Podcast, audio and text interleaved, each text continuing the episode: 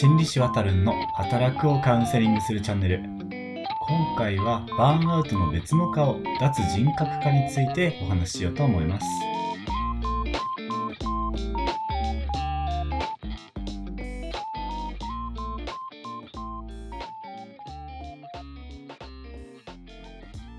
皆さん今週も1週間お疲れ様でした。公認心理師臨床心理師のわたるんと申します。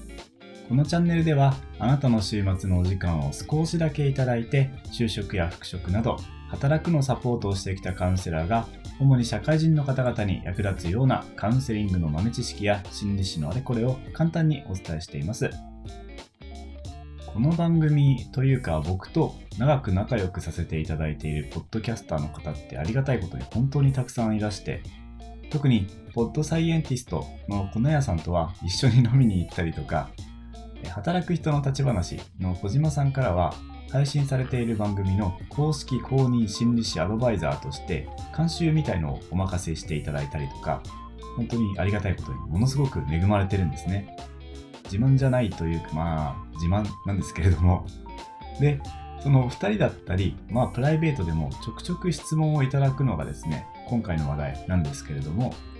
バーンアウトって何ですか？あの時の自分は何だったんですか？っていう質問をよくいただくんですね。あの思い返せば僕もバーンアウトっぽい状態になった時ありますし多くの社会人の方が経験することなんだろうなと思い直してですね改めてまたこの話題に触れようと思ったんですただバーンアウトの概要については粉屋さんとのコラボ会でお話ししましたので今回は別の視点からお話ししようと思います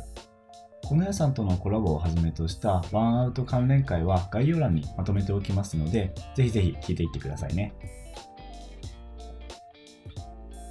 それで本題なんですけれども、皆さんバーンアウトのイメージってなんとなく固まってるんじゃないかなと思うんです。ざっくり言うと、めっちゃ疲れてて動けない人っていう感じですね。どうでしょう？このイメージって当たってなくもないんです。バーンアウトってうつ状態とももちろん関係があって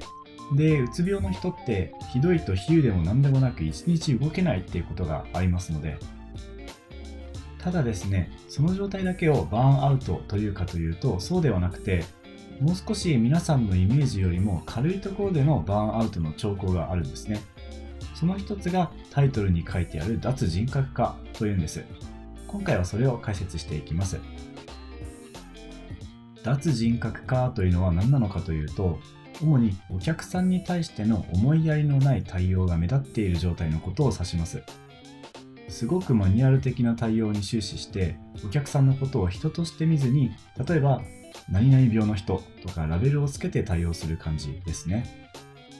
お客さんを一人の人として見なくなるとほぼ自動的に物事のルールだけに沿って対応してお客さんの訴えを丁寧に聞かない感じになります。お客さんのお話の内容だけ聞いて、これはこうなってるんで、と伝えて、相手の気持ちを汲まない、そんな状態ですね。これは何でそうなってるかというと、自分の情緒的資源、つまり感情を扱うエネルギーが枯渇しているからだと言われています。お客さんへの丁寧な対応を意識しすぎて消耗しちゃってるから、さらなる消耗を防ぐ、セーブするためにお客さんとの間に距離を置いて感情を交えずに仕事をする。そうすることで自分の情緒的エネルギーを守ってるんですね。あの RPG に例えると MP が足りないみたいな感じですかね。魔法使えないと攻撃しかできませんから行動の幅狭くなりますよね。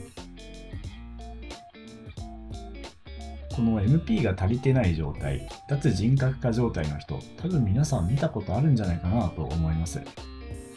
お客さんへの対応がすっけんどんだったり仕事一つ一つに対していやこれやっても意味ないよとかどうせこれはこうだからってちょっと悪態ついて諦めているようなそんな感じですね。そういう方って傍から見るとなんでこいつクールぶってんだとかやる気ないのかよって反感を買われがちなんじゃないかなと思います逆に脱人格化っぽくなったことがある方も結構いらっしゃるんじゃないかなと思います多分その時はなんか枯れちゃった対応してる自分にもちょっと嫌気がさすような感覚もあるんじゃないかなと思います。まあ実際僕が脱人格化した人にそう思ったことがありますし逆に脱人格化に近い状態も体験しているので両方の立場がわかるんですけれども。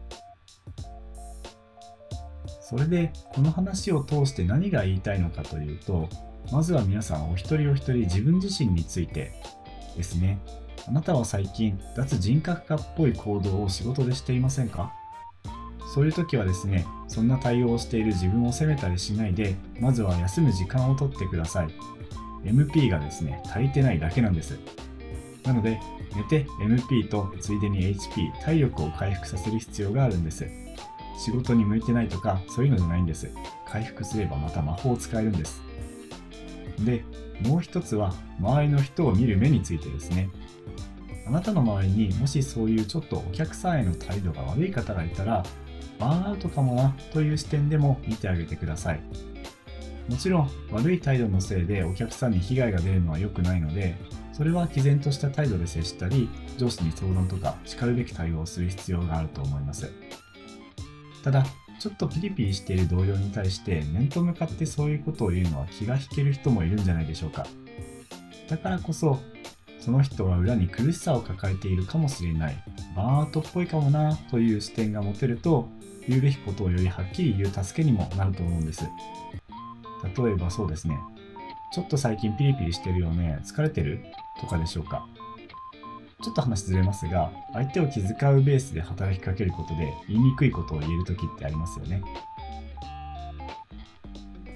さて皆さん今回はいかがでしたでしょうか？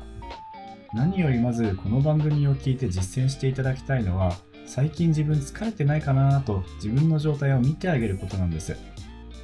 で今回は疲れてる時のサインみたいなものをバーンアウトの一つの特徴から解説してみました。最近周りの人に思いやりがないなぁと思った方はですね是非まず休んでください。それで、えー、大量の MP を使って日々をこなしている自分を褒めてあげてくださいね。では今回はここまで。おやすみなさい。ここまで聞いてくれてありがとうございました。また来週をお楽しみに。